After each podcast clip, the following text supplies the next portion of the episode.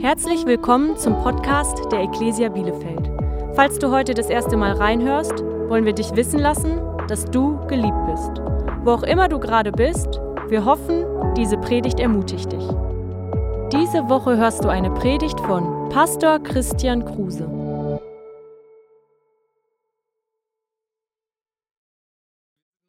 21 Tagen des Gebets und ich will das auch nochmal so unterstreichen. Wir haben so eine gute Zeit und so ermutigend, mit euch hier morgens zu beten und ich will dir auch unbedingt nochmal Mut machen, diese letzte Woche zu nutzen und alles reinzulegen und ähm, mit uns gemeinsam hier Gott zu suchen, weil wir glauben ganz, ganz sicher, das, was wir als allererstes machen im Jahr, hat ähm, die Auswirkung, den Rest des ganzen Jahres zu segnen. Und ich schaue durch diese Tage so voller Zuversicht auf alles, was in diesem Jahr kommen wird, weil ich weiß, hey, Gott wird mit uns sein. Gottes Hand wird auf uns liegen. Und du solltest es nicht verpassen, Gott dafür zu suchen, für dein 2024. Und ich lade dich so ein, mit reinzuspringen. Und David hat das gesagt, es ist unsere Zeit des Fasten und Gebets. Es ist quasi die Zeit, wo wir als Kirche so ein Statement setzen vor der sichtbaren und unsichtbaren Welt. Wir trennen uns etwas, um uns mit Gott zu verbinden in dieser Zeit. Und ich äh, mache dir so Mut, zu fasten. Und falls du noch nicht dabei bist, hör dir gerne noch mal diese letzten beiden Predigten an von letzter Woche und vorletzter Woche. Da habe ich so ein bisschen erklärt, warum fasten wir, wofür glauben wir in dieser Zeit des Fasten und Gebets. Und ich will mal starten heute mit einem Vers aus Matthäus 4, Vers 4. Ähm, da sehen wir, dass Jesus in der Wüste ist und die allererste Sache, mit der er versucht wurde vom Teufel, war das Essen. Ja, wer kennt diese Versuchung aus den letzten Tagen? Ja, so einige ja, hungrige Gesichter vor uns.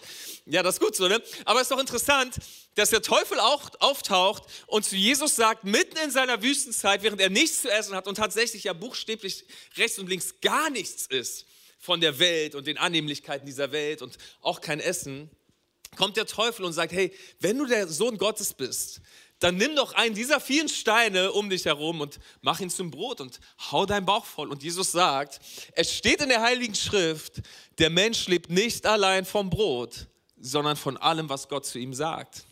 Wisst ihr, diese allererste Versuchung von Jesus war sehr interessant. Der Teufel hat versucht, den Hunger von Jesus nach Leben zu stillen mit etwas von dieser Erde. Musst wissen, das ist, was der Teufel immer wieder versuchen wird in deinem Leben. Dass alles, was du isst, dieses Leben ist. Also nicht isst, alles, was du siehst, dieses Leben ist. Und alles, was du ständig nur konsumierst, diese Welt ist und nicht darauf achtest, dass du eigentlich noch ein anderes Leben hast, an einem anderen Ort, mit einer anderen Kraft, ähm, das mindestens, wenn nicht noch viel realer ist als diese Welt nämlich Gott. Und du nicht allein von den Dingen dieser Welt lebst. Und das ist, was Jesus uns hier deutlich macht. Er sagt, hey, pass auf, Teufel, ich habe einen Hunger, der ist ein ganz anderer. Und der ist viel größer. Ich sehne mich nach Gott. Ja, und ich will mich von Gott ernähren und seine Gegenwart erleben in meinem Leben. Und du musst das wissen, das ist diese Versuchung, in der wir alle stehen. Der Teufel will unseren Fokus nehmen und nur auf diese Welt setzen und sagen, hey, du brauchst nur noch mehr von dieser Welt und dann wird dein Hunger gestillt. Ähm, Paulus taucht jetzt auf, ich habe dir noch zwei Bibelverse mitgebracht, ähm, die in diese Richtung gehen. Und er sagt in Philippa 3, Vers 20, wir dagegen haben unsere Heimat im Himmel. Sag mal wir. Wir haben unsere Heimat im Himmel. Mit anderen Worten, hey, solange der Teufel es auch versuchen wird, uns immer nur zu erzählen, dass diese Probleme, das ist wirklich schlimm und all diese Dinge und sie nehmen uns so ein und das raubt unseren Fokus, sagt Paulus, hey, ihr lieben Christen, Freunde, wir, die wir Jesus nachfolgen, diese Welt ist nicht unser Zuhause. Sag mal Halleluja, wenn du das toll findest. Ja, Preis dem Herrn, Bielefeld ist nicht der Himmel. Ja, hier, hier und da ist es sehr schön, hier zu wohnen. Ja, und wir, wir, wir lieben es, hier zu sein. Und manche mehr, manche weniger. Ja, aber die Tatsache ist, das ist nicht der Ort deiner letztendlichen Bestimmung, sondern Gott hat für dich ein anderes Zuhause. Ja, willkommen zu Hause im Himmel. Und die Frage ist, wo wirst du immer hinschauen? Ja, wird alles, wovon du eingenommen bist, diese Welt sein oder wirst du in den Himmel schauen? Und ich will dich so bitten, diese 21 Tage zu nutzen, zu Beginn des Jahres in den Himmel zu schauen, zu sagen, Gott, Mensch, ich, ich renne dieses Jahr und es sind so viele Dinge und so viele Probleme und, und so viele Sachen, die um meine Aufmerksamkeit bohren. Aber jetzt zu Beginn des Jahres, ich schaue auf dich und ich schaue auf diesen Himmel. Schaut mal, was wir lesen, was Paulus sagt in 2. Korinther 4. Er sagt, wir richten unseren Blick nämlich nicht auf das, was wir sehen sondern auf das, was jetzt noch unsichtbar ist. Denn das Sichtbare ist vergänglich. Ja, alles wird brennen. Alles wird eines Tages zusammengerollt und weggepackt. Er sagt aber, das Unsichtbare ist ewig. Und das ist so ein bisschen, wozu ich uns heute Mut machen möchte. In dieser Welt, während wir hier leben, in dieser sehr realen Welt, immer wieder auf diese eine Sache zu schauen, die unsichtbar ist, aber so real ist. Dieser Ort, wo der Gott ist, der wirklich deinen Hunger stillen kann in diesen Bereichen, wo du es wirklich brauchst und wo du wirklich hungrig bist. Und ähm, das ist so ein bisschen meine Predigt heute. Ich will dich mit hineinnehmen in eine Geschichte von einem jungen Mann aus dem Alten Testament. Ich habe jetzt noch 25 Minuten Zeit, mit dir über Daniel zu reden, aber wir schaffen das, ja? Ist so mein, meine Hoffnung, dich zu ermutigen mit seiner Geschichte, weil er ist wirklich exemplarisch dafür, wie du das hinbekommst, Teil dieser Welt zu sein, aber nicht Teil dieser Welt zu sein. Ja, in dieser Welt zu leben mit all den Dingen, die so um dich herum sind, all den Versuchungen und, und äh, das Leben halt, aber trotzdem entschieden für Gott zu leben und entschieden für Gott einzustehen und sich nicht ganz einnehmen zu lassen und nicht den Fokus zu verlieren, sondern so immer wieder in den Himmel zu schauen und für das zu leben, was unsichtbar ist. Ähm, ich gebe dir ganz kurz ein bisschen Hintergrund zu seiner Geschichte ja, äh, damit wir ein bisschen wissen, um was es hier überhaupt geht. 586 vor Christus hat ähm, der größte König der damaligen Zeit mit dem größten Imperium, nämlich König Nebukadnezar mit seinem babylonischen Reich Israel angegriffen und überfallen. Gott hatte das durch ganz viele Propheten im Alten Testament angekündigt. Sie sind immer wieder aufgestanden und haben gesagt, Freunde, wenn wir uns nicht zusammenreißen, wird Gott uns das Land nehmen, das er uns versprochen hat. Und er wird uns von hier wegjagen. Ja? Und so, genauso kam es. Ähm, Nebukadnezar ist über Israel her und hat Jerusalem zerstört und er hat die Tempelschätze weggenommen was so verrückt war an Nebukadnezar, der war ja richtig crazy drauf. Er wollte nicht einfach nur ein Land besiegen, sondern er wollte es vernichten. Also er hat den Tempel geraubt, er hat den Tempel kaputt gemacht. Er wollte einfach, dass Menschen aufhören, Gott anzubeten. Und was er auch gemacht hat, ist, er hat ähm, die begabten und talentiertesten jungen Männer, fast 25 Prozent der jungen Bevölkerung, nach Babylon entführt, um sicherzustellen, dass Israel auch wirklich keine Zukunft mehr hat. Ja, du nimmst alles Potenzial aus einem Land und du weißt, das Land wird sich nicht erholen. Und so unter anderem auch Daniel. Daniel wird entführt nach Babylon und ist nun Teil einer Welt, in die er eigentlich nicht gehört. Und das ist unsere Geschichte. Okay, wir lesen mal miteinander Daniel 1, 1 bis 6. Im dritten Regierungsjahr Joachims, des Königs von Juda, zog der babylonische König Nebukadnezar mit seinem Herr nach Jerusalem und belagerte die Stadt. Der Herr ließ König Joachim in seine Hände fallen, ebenso ein Teil der wertvollen Tempelgegenstände. Nebukadnezar brachte sie in sein Land und bewahrte sie in der Schatzkammer im Tempel seines Gottes auf. Dann befahl er seinem obersten Hofbeamten Aschpenas, wähle einige junge, einige junge Israeliten aus dem judäischen Königshaus und den vornehmen Familien aus. Sie sollen gut aussehen und gesund sein. Ja, viele von euch, ihr werdet mitgenommen worden, ja. Ähm, gut aussehend und gesund. Außerdem müssen sie Weisheit und Bildung mitbringen und eine rasche Auffassungsgabe besitzen. Dann sind sie zum Dienst an meinem Hof geeignet. Sie sollen unsere Sprache lernen und in den babylonischen Schriften unterrichtet werden. Pass auf, das Ziel von Nebukadnezar war hier ganz klar eine völlige Säkularisierung dieser jungen Männer. Ja? Hey, sie sollen hier leben wie wir, sie sollen sprechen wie wir, sie sollen dasselbe essen wie wir, sie sollen raus aus ihrer Familie, sie sollen komplett vergessen, wo sie hingehören. Gleich wirst du noch sehen, sie sollen, ihre Namen werden geändert, sie sollen heißen wie wir. Ähm, alles dreht sich darum, diese jungen Männer sollen nun Teil unserer Welt werden. Sie sollen ganz nach Babylon gehören mit allem, was sie sind. Gib ihnen jeden Tag Speise und Wein von der königlichen Tafel. Sie sollen das gleiche essen und trinken wie ich. Nach dreijähriger Ausbildung können sie in meinen Dienst treten. Unter den Judäern, die er aussuchte, waren Daniel, Hanania, Michael und Asaja. So, diese vier Jungs sollen nun Teil einer Welt werden, zu der sie eigentlich nicht gehören. Und das ist ja unser Leben. Ja? Ich meine, die Frage unseres Lebens ist ja, wie leben wir in dieser Welt, zu der wir nicht gehören? Paulus hat uns erklärt, unsere Heimat ist, die, ist, ist der Himmel.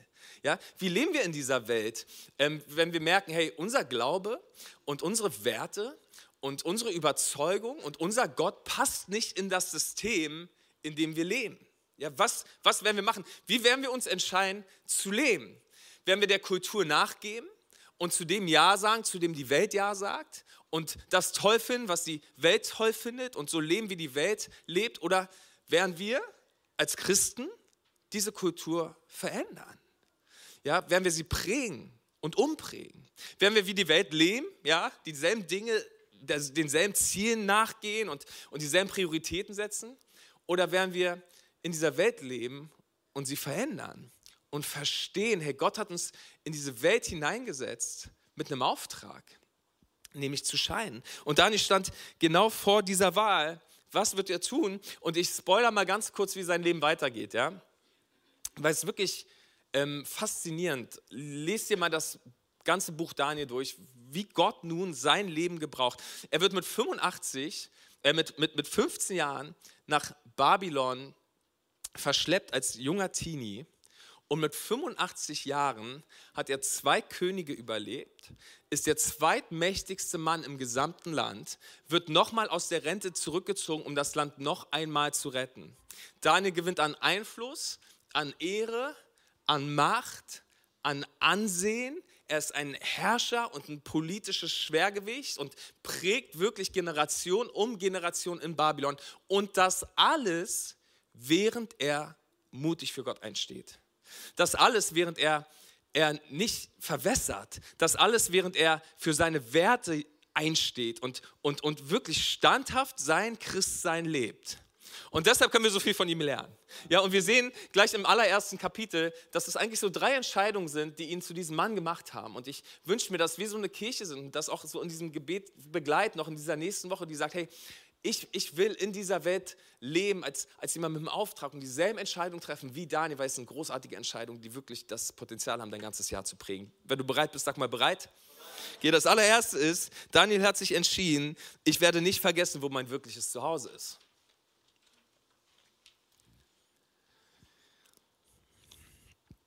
Hey, du darfst nicht vergessen, dass diese Erde nicht dein Zuhause ist. Du darfst das nicht vergessen. Deine Heimat ist im Himmel. Schaut mal in Daniel 1, Vers 7 lesen wir, der oberste Hofbeamte gab ihnen babylonische Namen. Daniel nannte er Belshazzar, Hanania Shadrach, Mishael Meshach und Asaja Abednego. Okay, warum wechseln sie die Namen dieser jungen Männer? weil sie einfach sämtlichen Gottesbezug aus ihrem Leben streichen wollten. Okay, sie wollten sicherstellen, dass diese Jungs keinerlei Bezug mehr haben zu Gott, weil in all ihren Namen war eine Verbindung zu Gott. Daniel bedeutet, Gott ist mein Richter. Er wird umbenannt in Belshazzar. Bel war einer der höchsten babylonischen Götter. Hanania bedeutet, Gott ist gnädig. Aus ihm wird Shadrach. Shadrach bedeutet, ich fürchte mich vor Gott, aber es meint einen der babylonischen Götter. Mishael bedeutet, wer ist wie Gott. Daraus wurde Meshach benannt nach einem babylonischen Gott. Ja? Und Asaja ist Gottes Helfer. Aus ihm wurde Abednego, Knecht Negus, ein babylonischen Gott. Mit anderen Worten, hey, wir streichen ihre Identität, die sie in Gott haben, und, und wir geben ihnen den Namen unserer Götter, damit sie nicht länger für ihren Gott leben. Und jetzt lesen wir diesen absoluten Mega-Vers. Daniel aber nahm sich in seinem Herzen vor, sich nicht zu verunreinigen. Daniel hat gesagt, hey Freunde, passt auf.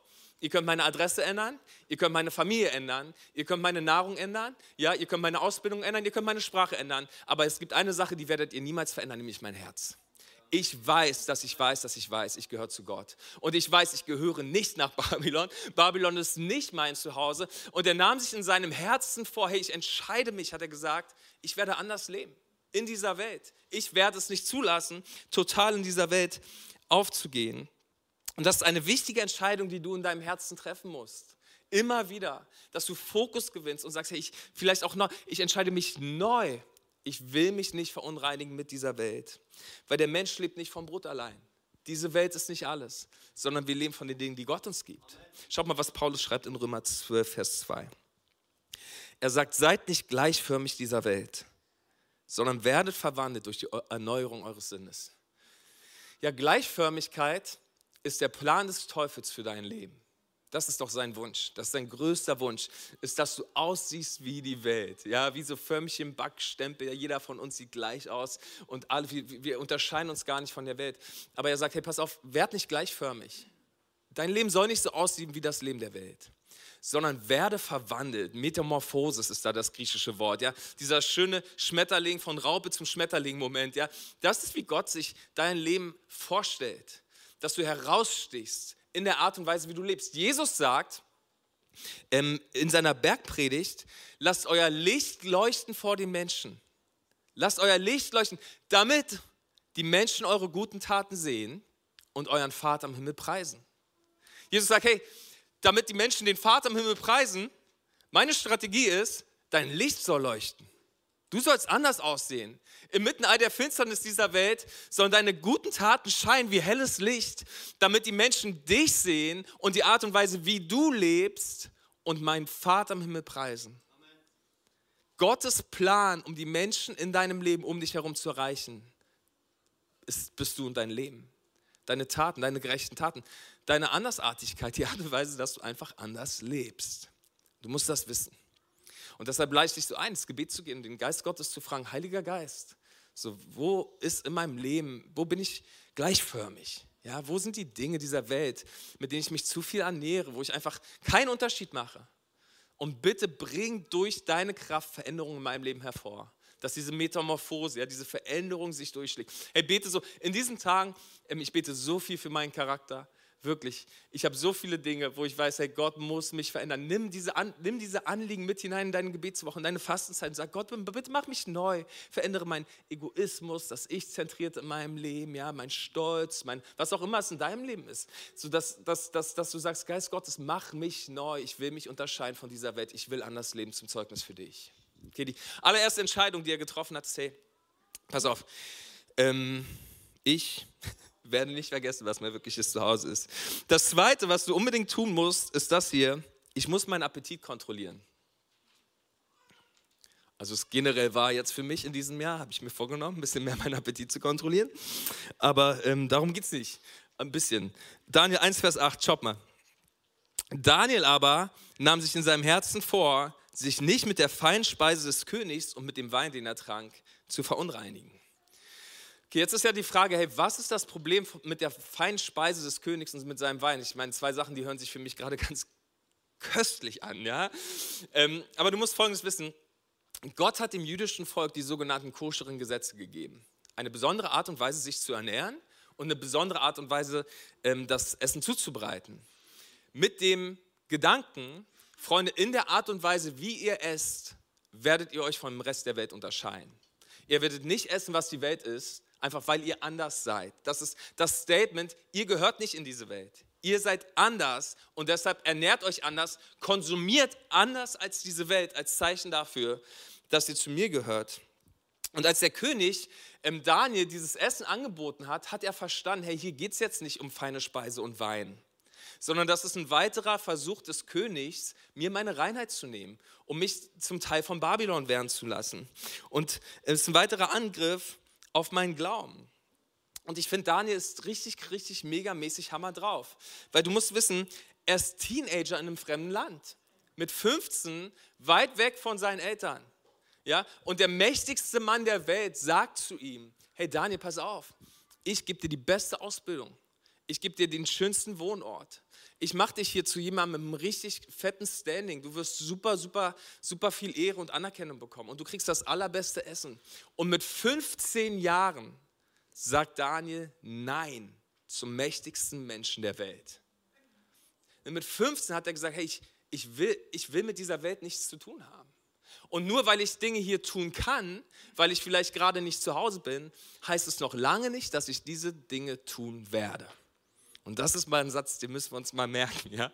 Nur weil du gewisse Dinge tun kannst, weil du in dieser Welt nun mal lebst, bedeutet das nicht, dass du alles tun musst, nur weil du es tun kannst. So, sondern du musst wissen, und das war Daniels Fokus, er hat das verstanden und das sehen wir im Rest des Buches, hey, ich habe einen Auftrag.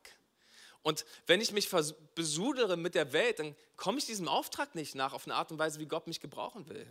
Schaut mal, in Römer 6 lesen wir, Stellt euch nicht mehr der Sünde zur Verfügung und lasst euch in keinem Bereich eures Lebens mehr zu Werkzeugen des, äh, des Unrechts machen. Gar nicht mehr der Sünde zur Verfügung stehen und es soll kein Bereich unseres Lebens Unrecht haben. Denkt vielmehr daran, dass ihr ohne Christus tot wart und dass Gott euch lebendig gemacht hat. Und stellt euch ihm als Werkzeug der Gerechtigkeit zur Verfügung ohne ihm irgendeinen Bereich eures Lebens vorzuenthalten. Gott will dich gebrauchen in dieser Welt. Und er kann dich wirklich, wirklich viel, viel besser gebrauchen, wenn du rein bist. ja? Er möchte seinen wunderbaren Geist in dich hineinlegen und dir eine übernatürliche Salbung schenken. Seine wunderbare Gegenwart soll auf dir ruhen. Und wonach der Heilige Geist sucht, ist Menschen, die sagen, hey, ich will mich nicht verunreinigen. Ich kann nicht Ja zu, zu Gott sagen und Ja zu der Welt gleichzeitig. Das funktioniert nicht. Sondern ich will abgesondert leben, weil ich will ein Gefäß sein für die Gegenwart Gottes, um in dieser Welt wirken zu können und einen Unterschied zu machen im Leben von Menschen. Und deshalb musst du dir darüber im Klaren sein, du wirst ständig getestet. Ja, ist das, tu das, geh, dort, geh dorthin, schau dir das an, hör dir das an, beschäftige dich damit, lebe dafür. Und du musst wissen, hey, wir müssen aufstehen und sagen, nein, wir verstehen, das ist ein Angriff auf, auf meine Integrität, das ist ein Angriff auf meinen Glauben. Und die Sachen, die ich konsumiere, machen etwas mit mir. Okay, sie lenkt mich ab von dem, was Gott durch mich tun möchte in dieser Welt. Und wir müssen es immer wieder lernen, Nein, danke zu sagen. Ich entscheide mich nach den Prinzipien meines Gottes. Und wieder, ich weiß nicht, was das in deinem Leben ist, aber ich glaube, dass der Heilige Geist heute Morgen durch die Reihen geht und bei jedem von uns den Finger drauf zeigt. Und du musst einfach mit ihm ins Gespräch kommen und neu deine Prioritäten sammeln ja, und dich neu besinnen und zurückkommen zu dem, was Gott durch dich tun will. Und dass du öfters Nein sagst zu der freien Speise und dem Wein des Königs, weil du weißt, hey, das, ist, das, das, das hält mich davon ab, volle Sache für Gott zu machen. Schaut mal in Daniel 1, Vers 8 an. Ähm, darum bat der Aschpenas, auf die königlichen Speisen und den Wein verzichten zu dürfen. Gott sorgte dafür, dass Aschpenas Daniel wohlgesinnt war und Verständnis für ihn zeigte. Hey, wenn du dich entscheidest, anders zu leben und Nein sagst, Gott wird sich um dich kümmern. Du wirst nicht alleine stehen. Gott wird auftauchen und Ja zu dir sagen. Aber trotzdem hatte der Mann Bedenken. Ich habe Angst vor meinem Herrn, dem König. Er hat festgelegt, was ihr essen und trinken sollt. Wenn er merkt, dass ihr nicht so gesund aussieht wie die anderen jungen Männer, lässt er mich köpfen. Da wandte sich Daniel an den Aufseher den der oberste Hofbeamte über ihn und seine drei Freunde eingesetzt hatte.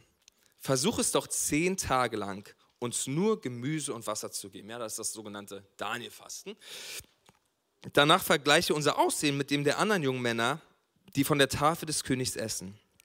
Und dann entscheide dich, was du in Zukunft mit uns tun willst. Der Aufseher willigte ein und erfüllte ihnen ihren Wunsch. Okay, zehn Tage, die Zahl zehn, kannst du dir mal merken, in der Bibel immer eine Zeit der Prüfung und der Versuchung. Ähm, Daniel wusste nicht, dass es viele Prüfungen geben wird. Und es wird noch eine Menge kommen. Ja, nicht nur das Essen, später kommt der Feuerofen, dann kommt die Löwengrube. Ähm, der arme Kerl wird ganz, ganz viel erleben. Aber wir lesen jetzt das hier. Nach zehn Tagen sahen Daniel und seine Freunde sogar gesünder und kräftiger aus als alle anderen, die von der königlichen Speise bekamen. Darum gab der Aufseher ihnen von nun an immer Gemüse, von der Tafel des Königs brauchten sie nichts zu nehmen. Weißt du, was uns das zeigt? Gottes Weg ist immer besser. Wenn du dich entscheidest, in dieser Welt für Gott zu leben und Gottes Weg zu gehen, er wird dich nicht hängen lassen. Er wird auftauchen. Er wird dir übernatürliche Kraft geben. Der Daniel bekam eine brutale prophetische Gabe. Ja, weißt, weißt du warum? Weil er sich entschieden hat, Gott zur Priorität zu machen und sich nicht zu verunreinigen. Später ist einer wirklich der großen Propheten, die ganz viel von dem vorhergesagt haben, was wir alle noch erleben werden, was sogar noch vor uns liegt. Ähm, warum? Weil er es gelernt hat, Nein zu sagen zu den Dingen des Königs und auf Gott zu vertrauen in seinem Leben. Und die dritte Entscheidung, die Daniel jetzt traf, ähm, die wir auch treffen müssen für uns, ist, ich stehe für Gott ein, auch wenn ich alleine stehe. Und dazu will ich dir so sehr Mut machen, dass du für deinen Gott einstehst, auch wenn du alleine stehst. Also du stehst niemals alleine. Wir sind da und wir stehen an deiner Seite. Aber natürlich gibt es Situationen in deinem Leben, da stehst du alleine. Und es ist doch interessant, ich meine, ähm, es sind erschwerte Bedingungen, Nein zu sagen zum König, während um dich herum all diese anderen jungen Männer aus deinem Volk sind, die alle Ja sagen. Die alle gesagt haben, hey, ich bin, das ist für mich in Ordnung, von dieser königlichen Tafel zu essen und Ja zu sagen zum König. Aber er hat sich gesagt, es ist mir egal und wenn jeder das tut, ich werde es nicht tun, weil ich halte an meinen Gott fest. Und deshalb ist es so wichtig, dass wir diese Wahrheiten Gottes in unserem Leben, dass wir dazu ein Ja haben und sie leben. Wisst ihr, Ja und Nein ist nicht so wirklich die Entscheidung, die wir treffen, sondern Ja und Nein, das ist eine Entscheidung, die Gott trifft, durch sein Wort in unserem Leben. Und wir müssen dazu stehen und sagen, hey, das Wort Gottes, Gottes Wille ähm, soll mein Wille sein. Ja, dein Reich komme, dein Wille geschehe in meinem Leben. So, und ich möchte für diese Dinge Gottes aufstehen um mich herum. Daniel hat gesagt, es ist mir egal, was jeder andere tut, ich tue es nicht. Und das ist ein Mut, den wir brauchen in dieser Welt. Und das ist ein Mut, den ich mir wünsche für mein Leben in diesem Jahr und auch für dein Leben in diesem Jahr. Dass wir sagen, hey, ich stehe für meinen Gott ein. Schaut mal in 1. Korinther 16, ist so ein kraftvoller Vers. Da heißt es, wachet, steht im Glauben, seid mutig und seid stark. All eure Dinge lasst in der Liebe geschehen. Und ich glaube, das ist wirklich ein Vers für einige von uns heute, dass Gott ähm, dich heute ermutigt, wachet, ja, sei standhaft in deinem Glauben, sei mutig und sei stark. Hey, knick nicht ein. Sei bereit, Ja zu sagen, wenn Ja richtig ist, und sei bereit, Nein zu sagen, wenn Nein richtig ist. Und guck mal, ich liebe das, wie der Vers weitergeht. Und lasst alle Dinge in Liebe geschehen. Ähm, soll heißen, wenn du für deinen Glauben einstehst, dann muss das nicht auf eine Art und Weise geschehen, dass die Welt dich doof findet. Dass du lieblos bist und andere richtest und du deinen Einfluss verlierst. Sondern wenn du für deinen Glauben einstehst, dann kannst du das in Liebe tun. Auf eine Art und Weise, die Menschen immer noch gewinnt ja, die immer noch Menschen zeigt, dass du sie lieb hast und du einen Gott im Himmel hast, einen Vater im Himmel, der sie liebt. Und ich will die Predigt so schließen und das, ich hoffe, dir macht das so Mut. Ähm, was bedeutet es, im Glauben zu stehen? Und ich habe drei kurze Punkte, ja, zu denen ich uns so auffordere, in diesen nächsten Wochen und auch im Gebet in den nächsten Tagen das so zu bewegen. Ähm, was bedeutet es für uns, fest im Glauben zu stehen? Das allererste ist, stehe fest im Gebet wo immer Gott dich hingestellt hat und wo immer du diesen Ding der Welt gegenüberstehst und wann immer der Teufel kommt und er möchte, dass du Ja sagst zu seinen Versuchungen, hey, fang an zu beten. Du musst verstehen, unser Feind ist nämlich niemals ein Mensch. Menschen sind nicht unsere Feinde. Okay, was Menschen sagen, das ist nicht unser allererstes Problem, sondern die Bibel erklärt uns, dass unsere wirklichen Feinde sind Mächte und Gewalten, Dinge in der dämonischen Welt, die sich aufmachen, um uns und unseren Glauben kaputt machen zu wollen. Wir lesen das hier aus Epheser 6. Da sagt Paulus, greift zu allen Waffen, die Gott für euch bereithält. Zieht seine Rüstung an. Dann könnt ihr allen heimtückischen Anschlägen des Teufels abwehren. Denn wir kämpfen nicht gegen Menschen, sondern gegen Mächte und Gewalten des Bösen, die über diese gottlose Welt herrschen und im Unsichtbaren ihr unheilvolles Wesen treiben. Darum nehmt all die Waffen, die Gott euch gibt, nur gut gerüstet könnt ihr den Mächten des Bösen widerstehen, wenn es zum Kampf kommt. Nur so könnt ihr das Feld behaupten und den Sieg erringen. Deshalb bleibt standhaft. Paulus sagt, hey, bleib standhaft, indem du aufstehst im Gebet.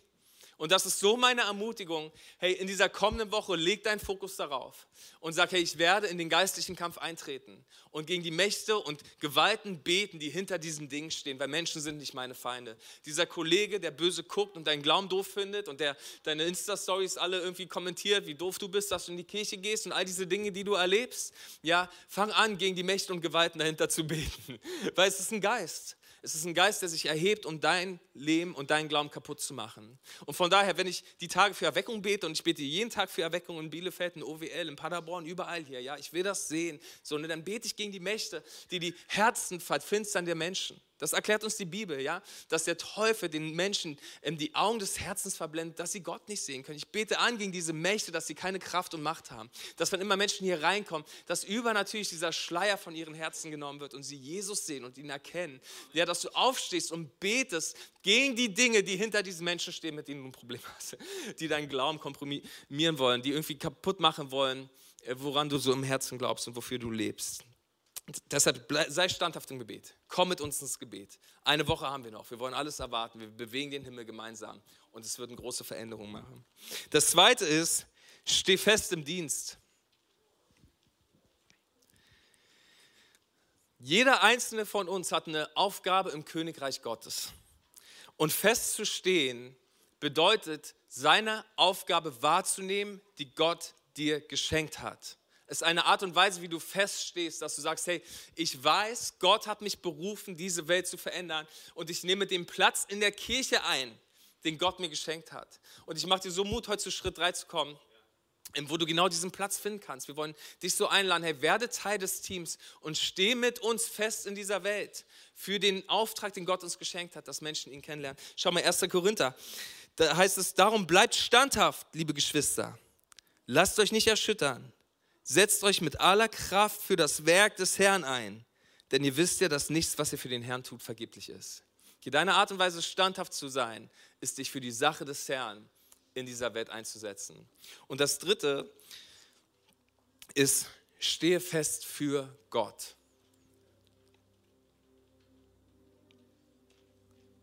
Okay, stehe fest für Gott. Weißt du, Gott ist für dich. Und Gott tut Dinge für dich in deinem Leben und Gott wird noch viele Dinge für dich in deinem Leben tun. Aber ist dir eigentlich bewusst, dass du auch Dinge für Gott tun kannst? Lass mich das erklären, ja. Ähm, Gott braucht es, dass Menschen in dieser Welt für ihn aufstehen und für seine Sache aufstehen. Gott braucht es, dass, dass, dass Menschen Wort ergreifen, wenn Ungerechtigkeit geschieht. Ja, Gott braucht es, dass Menschen, dass Menschen hey, sagen, hey, ich, ich, finde es nicht in Ordnung, dass so geredet wird. Ich finde es nicht in Ordnung, dass über meinen Glauben, über den christlichen Glauben, über Dinge so geredet wird. Gott braucht es. Weißt du, magst du es nicht auch, wenn Menschen aufstehen und dich in Schutz nehmen und dich verteidigen? Ich glaube, Gott mag das auch. Und wir lesen das in der Bibel. Jesus sagt das hier. Wer sich vor den Menschen zu mir bekennt, zu dem werde ich mich auch von meinem Vater im Himmel bekennen. Und dann heißt es weiter, aber wenn du, wenn du nicht vor den Menschen für mich einstehst, werde ich auch nicht für dich einstehen. So, und durch, will dir so Mut machen, hey, diese Welt bietet uns so viele Gelegenheiten aufzustehen und zu sagen, nein, hey, ich denke, es ist falsch und das sehe ich anders und ich glaube, es gibt einen besseren Weg. Und ich will dir so Mut machen, in der kommenden Woche zu stehen, fest zu stehen für deinen Glauben und für deinen Gott in seiner Kraft und in seiner Liebe. Hab keine Angst davor, dass Menschen herausfinden, dass du Christ bist. Ja, wenn du im Restaurant bist und ihr betet vorm Essen, was ihr hoffentlich tut, betet vorm Essen. Ja, steht dafür ein, dass ihr in die Kirche geht. Lebt den christlichen Glauben. Du wirst das erleben, was Daniel erlebt hat. Ähm, dass Gott sich zu dir stellt. Und das ist auch wirklich mein letzter Punkt. Weißt du eigentlich, was Jesus gerade macht? Das ist ganz interessant. Wenn du das Neue Testament liest, ähm, dann siehst du, dass Jesus gerade sitzt. Ja, schau mal, Kolosser 3, Vers 1. Da heißt es, da ihr mit Christus zu neuem Leben auferweckt wurdet, sucht Christus, der zur Rechten Gottes im Himmel sitzt. Das ganze Neue Testament ist wirklich voll davon, dass Jesus zur, zur Zeit sitzt. Ähm, aber es gibt eine Stelle, wo es heißt, dass er steht. In Apostelgeschichte 7 ist Stephanus und Stephanus steht mutig für seinen Glauben ein. Und dann kommen sie zu ihm und sagen, hey Stephanus, du musst damit aufhören. Und Stephanus sagt, hey, ich kann damit nicht aufhören. Und er steht weiter mutig für seinen Glauben ein. Und sie binden ihn fest und steinigen ihn. Und schaut mal, was wir dann lesen, Apostelgeschichte 7. Stephanus aber, vom Heiligen Geist erfüllt, blickte jetzt unverwandt zum Himmel hinauf. Denn er sah dort die Herrlichkeit Gottes.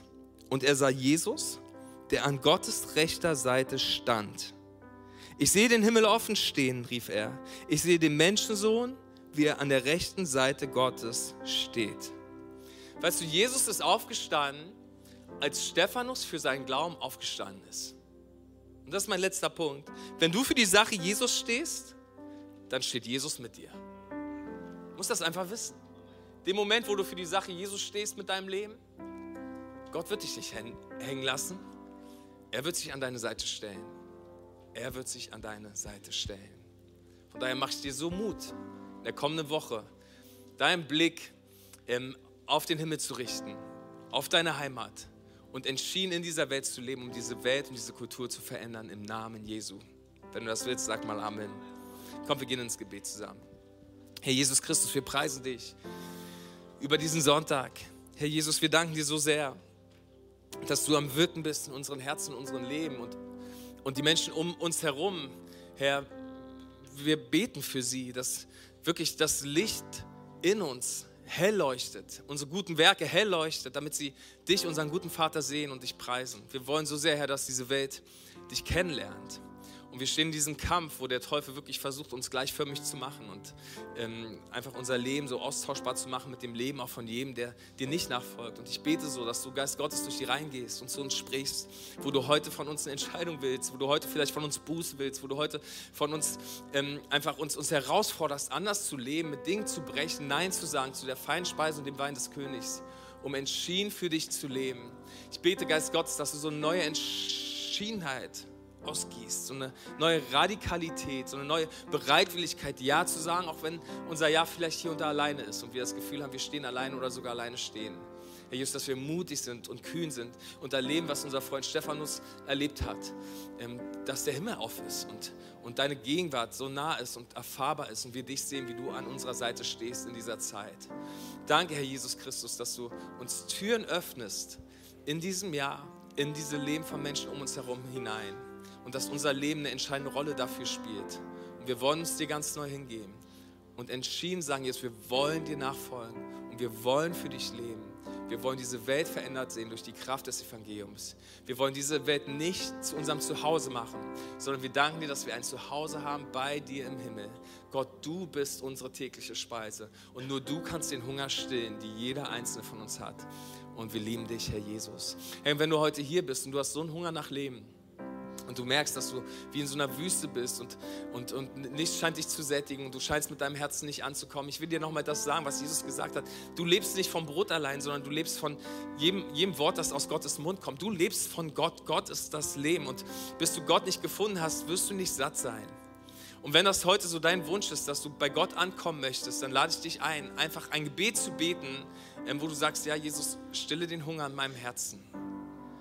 Nimm einfach meine Worte und mach sie zu den Worten deines Herzens, wenn du sagst, Herr Jesus Christus, heute komme ich zu dir und ich nehme Leben von dir. Bitte sättige meinen Hunger mit deiner Gegenwart. Danke, dass du für mich gestorben bist, damit diese Welt nicht mein Zuhause ist.